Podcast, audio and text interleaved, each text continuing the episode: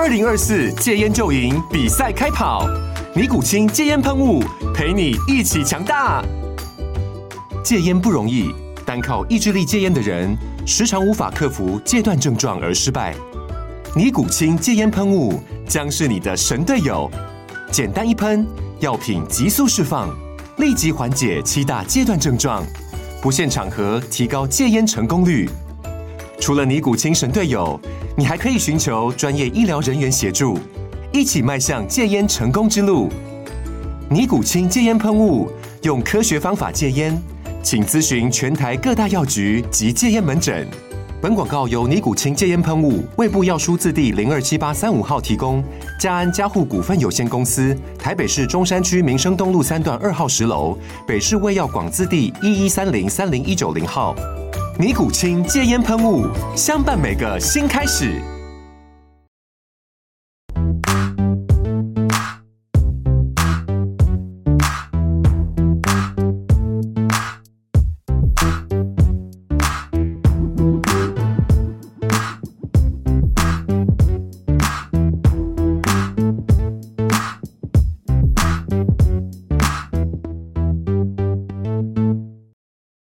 小猫咪，是不是小猫咪？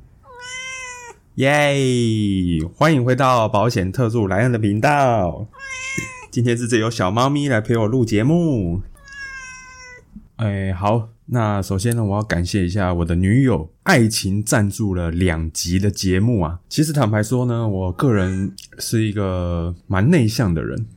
呃，认识我的朋友可能都知道，如果在一个场合、一个活动的话，其实我都是不爱说话的那一个。结果我觉得竟然做了保险业务这个工作，应该是这么说啦，就是呃，我不知道天秤座的个性是不是都是这样。呃，如果在一个比较多人的场合，可能超过十个人以上的话，其实对我来说是一个很不自在的一个。场合，呃，像我的公司就是还蛮适合单干的类型的公司，不然像一般的传统的保险业务、保险公司的话，早会呢，什么要跳早操啦，然后又要办什么讲座啦，什么有的没的，然后又有什么呃软性活动啦，其实坦白讲，我真的一点也不想参加那种东西，哎，那所以有时候就是要选择。嗯，适合自己的地方，我非常感谢他能够帮我赞助两集的节目，不然我怕我这个节目永远都开不成啊。再来呢，呃，最近世足刚结束啊，哇，我上个月上一集的节目有提到，我都压那个高赔率的嘛，好，我跟大家分享一下，我大概压了十场，我每一场都是压那个冷门的，结果嘞。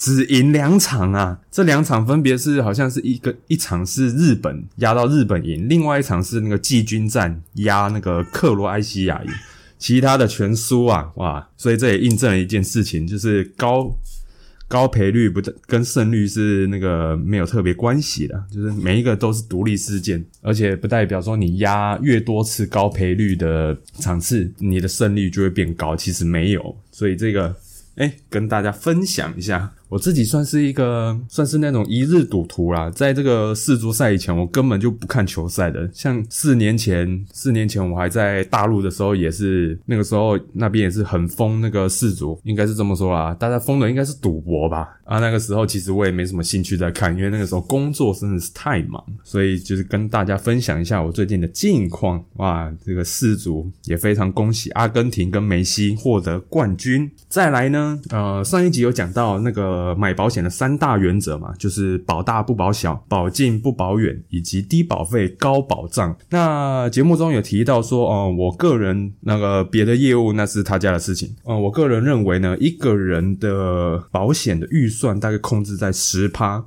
最多到十五趴左右年收入。那为什么是这个比例呢？因为你要看哦，除了你自己的保险，你还有车险，而且还不止一台车，你们家可能不止一台车。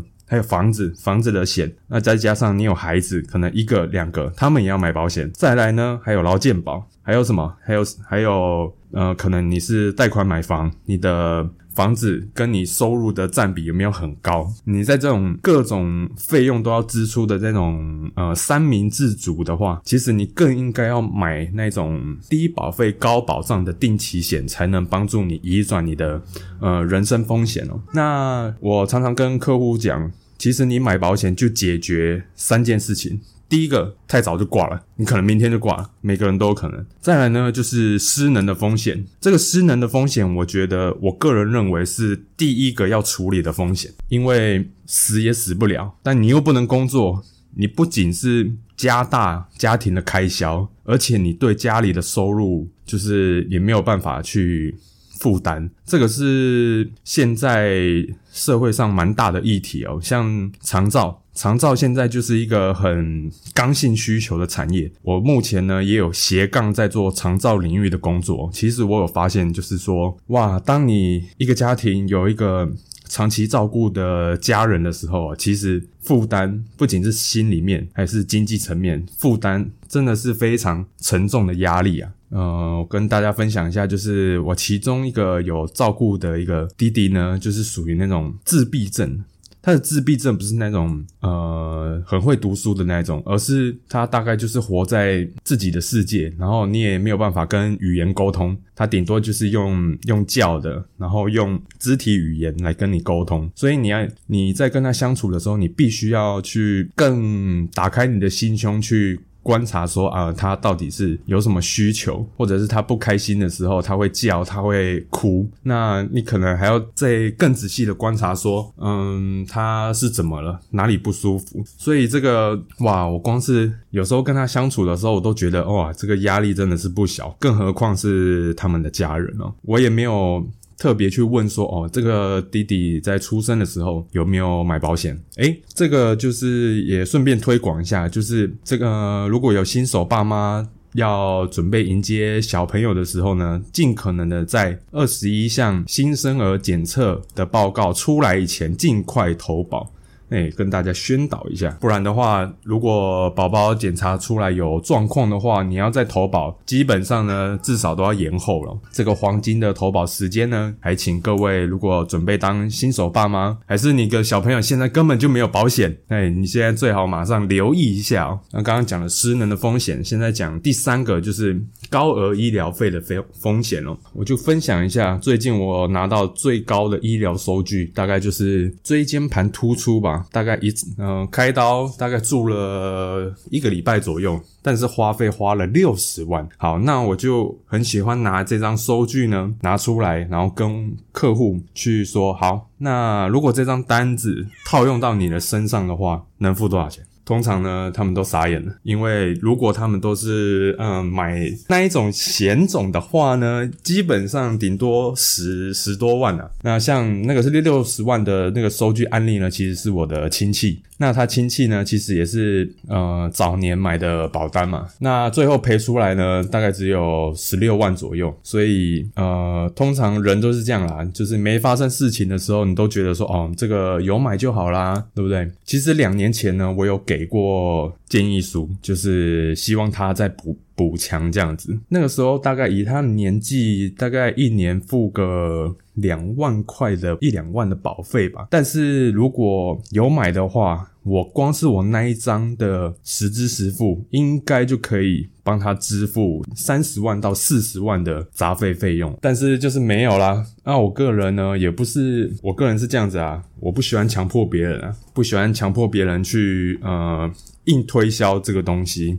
那我只是把我该做的专业跟他讲，那至于他要不要买，那是他个人的选择。所以这个是一个蛮蛮非常可惜的案例啊。那直到发生事情之后呢，呃，他们家的人才意识到这个风险的存在，然后才开始嗯找我咨询，然后找我做调整。其实我们买保险最主要就是解决这三件事情：太早身故，然后失能无法工作。再来就是高额的医疗费用。你在问保险业务说，呃，帮我规划保险的时候，你就要 focus 这三个点。好，那 focus 这三个点的时候，那再拉回来，你跟业务说，我的预算就是每个人的收入不一样嘛，那就是控制在年收入的十趴到十五趴，这样子就差不多了。然后业务会给你建议书。那你在针对这三项去问业务说，哦，我一般身故会拿多少钱？意外身故拿多少钱？还是大众运输身故的时候拿多少钱？啊，我失能的时候，我一个月可以领多少钱？可以领多久？可不可以领几年之类的？还是说理赔的条件？这个非常重要。理赔的条件到底是什么？是长照险呢，还是失能险？这两个是不一样的东西。虽然我们是要呃移转长期照顾的风险。但是跟长照险商品这个是完全两个不同的东西，所以呃，消费者呢最好还是了先了解一下长照险跟失能险的理赔的条件，然后再来去做选择。再来呢就是医疗嘛，医疗的话简单来讲就是病房费、手术费跟杂费这三项。最简单的你就是看这三项，然后就去问业务说哦，住院呃一天。额度是多少钱？然后手术费怎么算？杂费怎么算？用这样子的方式去问业务，这样子才是避免说买到不适合自己的商品啊。对啊，所以刚刚那个只是非常简单的概略，去跟各位分享说，嗯，你在问业务的时候，你要问对点。很多我看很多在脸书社团就说，呃。可不可以帮我看一下这份保单？呃，适不适合我？然后就这样子，然后也没有年龄，也没有什么职业、收入。收入当然啦，收入可能是比较秘密的东西，那也不知道。所以，然后就丢了一份保单，然后请那个社团上的业务来帮你看。那其实我们每个业务都看了都一脸茫然啊，因为也不知道从哪里下手。呃，可能你有原有的保单，你要问新的业务还是旧的业务的话，请你也提供一下这些资讯。那。再来还有一个风险呢，大家一定要特别留意车祸的风险，也就是呃赔对方的风险哦。各位试想一下，如果是住在都市的朋友，一定很常看到呃百万的进口车，甚至是超跑。那我们的老家在花莲啊，其实这种车不常见呐，很像感觉也还好。就算不不撞到车好了，但你也有可能撞到人，撞到人反而更麻烦。撞到人的话，可能你有。很长的一个调解的之路要走，呃，我都建议每一个人，如果，呃，应该每个人现在都是要么骑车，要么开车出门吧。大概除了北部以外啊，应该基本上都是这样子。建议大家，你的车子一定要买第三人责任险，而且是还要再加超额险，至少你的额度都要到一千万以上。那我自己个人的呃机车呢，是直接买到三千万了。不啰嗦，三千万的保费，那个说真的，你真的仔细去问业务，其实也没多少钱。你不要好好的辛苦的工作，然后在通勤的过程中，看可能 A 到什么进口车，OK，这个我就必须要稍微分享一下了，也是也是我的亲戚。那我的亲戚呢，算是呃大学生，然后大学生他就是长期那个 GoGo 罗去上下学。好，然后重点来了，就是啊，他问我说，哦，那个机车的险这样子，那我也有。当时候也也给也跟他说，就是这个东西一定要买。他骑车的路程大概就是家里到车站之间的距离。那其实我也没什么概念啊，这个距离到底是多远，我也不知道。那反正我该讲的都讲了嘛。他说他只买强制险，我说那好吧，那就买。结果嘞，过没大概过过不到一年吧，然后就突然发一个照片给我，就是车祸的照片，但是也还好，那只是擦撞而已，擦撞那没有什么。但是我后来看了一下那个车牌。呃，不是那个，不是那个车牌，就是那个引擎盖的那个，不是都会有 logo 吗？哇，是 Porsche 啊！我说，我靠，那个什么，当初你买了就没事了，哇！结果还好啦，我看那个是只有那个 Porsche 的那个车牌就就脱落了，这样其他也没什么。我说看到了直接傻眼，但是也还好了，他我那个亲戚没有受伤。这才是最重要的事情。然后重点是，然后他一发那个图片过来，我都傻眼了。然后就问他说：“嗯，那那个 Porsche 修那个车牌费用要多少？”他说：“八九万。”哎，你看哦，只是弄到那个车牌就。八九万块哦，那你更不要想到说你可能把人家钣金给他撞凹了，还是怎样的？车祸这种东西，它不是，它是怎么讲？它不是说你不是你错就是我错，通常是有比例原则的。所以，就算你你即便是撞到超跑了，即便你的自你的旧责是只有十趴，那也是很可观的一笔费用。我是觉得啦，大家每个人都是辛苦的在工作，为自己的目标而努力。但是如果就因为这件事情而赔上你辛苦赚来的钱，甚至你后半辈子的人生，我是觉得非常的不值得了。那保险公司的功能就是在这里嘛，就是拿大家的。保费去付给那个真正需要帮助的人，这个才是保险的本意。所以奉劝各位，这个如果你的车子没有买第三人责任险的话，请务必一定要买。我甚至希望说，未来的社会。未来的政府甚至就直接把它也像强制险那样子，就直接强制纳保，就不用管了。反正有车的时候，你就是要强制投保这个第三人责任险，甚至超额险。对，这样子我觉得对一个社会大众才是有一个比较有保障啊。我发现呢，台湾人的用路习惯还是没有很好啊。这个我之前我跟我女朋友在我那个另外一个 podcast 的节目呢，也就有提到，我们疯狂的干掉，而且。像我现在在高雄，我每天出门就一定看得到车祸啊，这个非常扯。所以其实要改变这个交通的现况哦，不是只有说呃换换交通部长啊，还是说什么加强执法这么简单的事情，这个是非常长远的，要去看，要去做改善规划的。哦。那这个又是另外一回事了。那我奉劝各位，这个你可以这辈子很小心的去过生活，但是你不能去控制别人。人会不会来呃伤害你？不是说他故意的，而是说他不小心车祸，然后导致你受伤甚至失能这样子。所以有些该买的保险是一定要买。最后，因为已经到了年终了嘛，那也跟大家分享一下我这半年的短期、中期的目标。那其实呢，我已经报考了那个。明年保险经纪人证照考试的那个考照班哦，呃，现在是早上八点，那等下九点呢，我就要上课了。每周六大概都要上课这样子，那为期半年，那明年六月的时候要考这个经纪人的考试哦。那未来呢，还会再考那个财务规划师，因为我觉得，呃，一个人的。财务规划其实不只有保险，还有投资、税务、退休、遗产这五大项目。那这个五大项目呢，像你说，嗯，台湾人啊最喜欢买保险了，而且这个五大领域呢，全部都找保险商品来解决。但我个人觉得不是这样子的。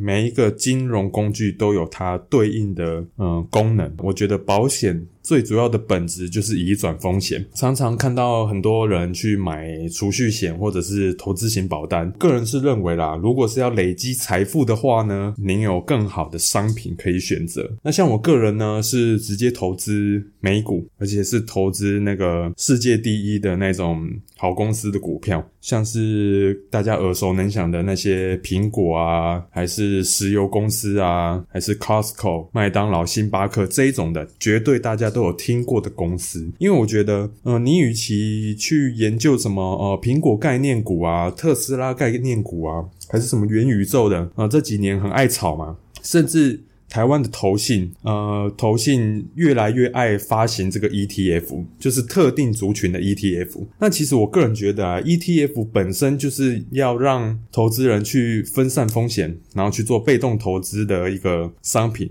那你非得要弄一个特定族群的呃 ETF，那你不就是把鸡蛋还是放在同一个篮子里？那我觉得买这种商品就你就不如就直接去买那个最最高的那个龙头公司就好了。其实你只要仔细的去看什么元宇宙、电动车还是什么半导体，你只要看那前五名的公司。前五名的公司不外乎就是什么特斯拉、台积电、辉达、苹果这几个公司而已啊。那你就直接去买那家公司不就好了？你何必去多此一举去买那个那个名称很好听的 ETF？所以我觉得不仅是保险啊，你买任何的金融商品，你都要。非常的去仔细的去看里面的内容，里面的成分到底是什么，这样子你才不会走很多的冤枉路。我个人从从业金融业的目标就是走财务规划师的路线。在保险这块领域，我我刚刚前面讲的，我就只建议大家用十趴、十五趴的年收入。把自己的人生风险给管理好，剩下来的那三十趴，你要好好的去储蓄，去做长期投资的规划，这样才是一个比较稍微完整一点，就是不会说哦，你全部的东西都要靠保险来解决。我的妈妈。他就是呃比较传统一点的，也是比较怕风险的。他们呃之前啊，我听我爸讲啊，在那个经济起飞的那个年代，因为我们家是在呃花莲做那种卖鞋子的小生意，听说那个时候啊，我爸说，嗯，过年的时候那一天。可以收到应该有破十万的钱，就是营收啊，一天就十万。就过年那段期间，经济好到一个不行。那最后发生了什么事，大家都知道，就是终究还是要回归原本嘛。炒股市炒的再凶，终究还会回归它价值的那一面。可能是他们有经过那那一段时期，就会觉得说，哦，买股票很危险，甚至是我妈那一辈的那个族群，几乎都。没有碰过股票，所以我是觉得非常的可惜啊。每一个工具一定有它好的一面跟坏的一面，最最重要的是你如何去使用这些金融工具，早日让自己财富自由。我觉得这才是金融业真正该做的事情。好。今天是平安夜，先预祝大家圣诞节快乐。那待会呢，我也要继续去上保险法的课程了。那明天圣诞节呢，我会跑到那个桃园去，跟我哥一起去看五月天的演唱会。那看有没有机会，我把它拍成一个小的 vlog 的影片来跟大家分享一下。好，那这集的节目就先到这边，我们下集再见。